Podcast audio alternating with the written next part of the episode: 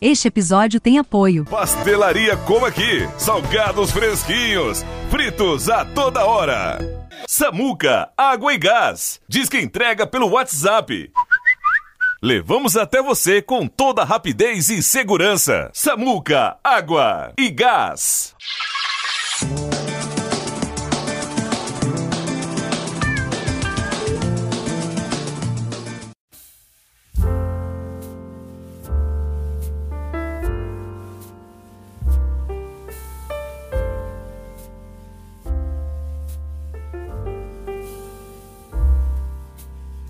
Hoje o podcast Meditando nas Escrituras, no episódio 77 na série Cristãos que marcaram o mundo. Vamos falar sobre a morte de um personagem bíblico, o apóstolo Paulo, Roma, 67 depois de Cristo.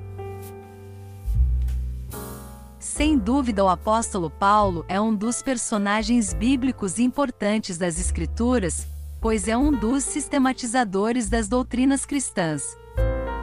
Antes de sua conversão, foi um ferrenho perseguidor e torturador de cristãos. Inclusive esteve presente na morte do primeiro mártir, Estevão. Mas um dia, a caminho de Damasco, teve um encontro sobrenatural com Cristo. De repente brilhou ao seu redor uma luz vinda do céu. Ele caiu por terra e ouviu uma voz que lhe dizia: Saulo, Saulo, por que você me persegue? Quem és tu, Senhor? Eu sou Jesus, a quem você persegue.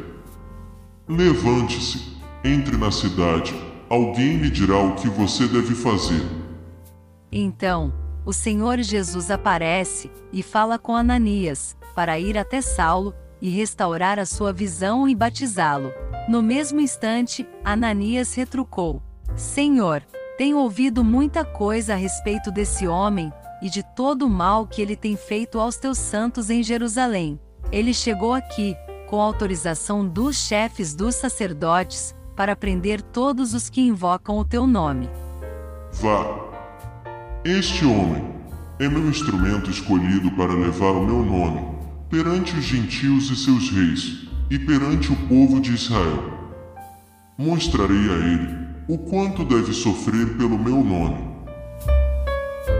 Após Ananias obedecer à voz de Jesus, Paulo se converte. Desse episódio em diante, a vida de Paulo foi marcada por dois fatores: o poder de Deus e muitos sofrimentos que experimentou em vários lugares e de diversas maneiras. Paulo é perseguido, aprisionado, torturado, chicoteado e de várias maneiras. Numa de suas cartas à igreja de Corinto, Paulo contou alguns de seus sofrimentos. Trabalhei muito mais, fui encarcerado mais vezes, fui açoitado mais severamente e exposto à morte repetidas vezes. Cinco vezes recebi dos judeus 39 açoites. Três vezes fui golpeado com varas, uma vez apedrejado, três vezes sofri naufrágio, passei uma noite e um dia exposto à fúria do mar. Estive continuamente viajando de uma parte a outra, enfrentei perigos nos rios, perigos de assaltantes, perigos dos meus compatriotas, perigos dos gentios, perigos na cidade, perigos no deserto, perigos no mar, e perigos dos falsos irmãos.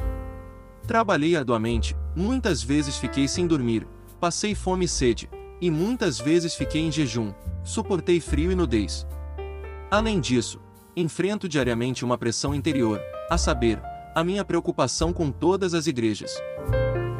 Paulo sobreviveu a tudo isso e finalmente chegou a Roma, e foi colocado em prisão domiciliar até chegar seu julgamento diante de César.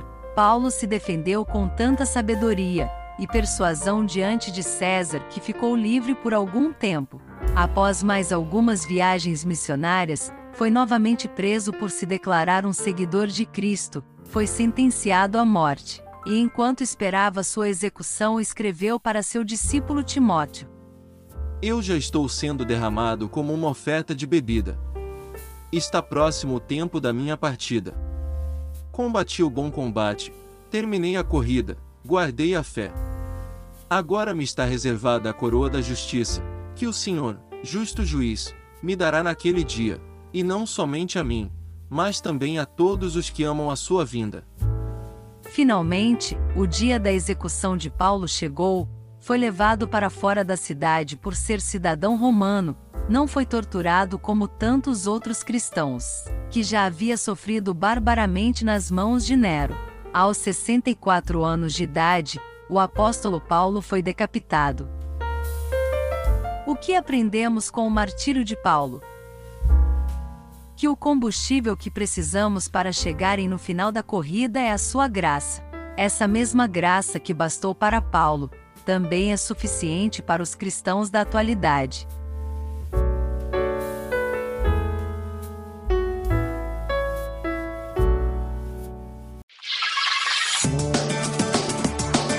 Este episódio tem apoio. Pastelaria Como Aqui. Salgados fresquinhos. Fritos a toda hora. Samuca, água e gás. Diz que entrega pelo WhatsApp. Levamos até você com toda rapidez e segurança. Samuca, água e gás.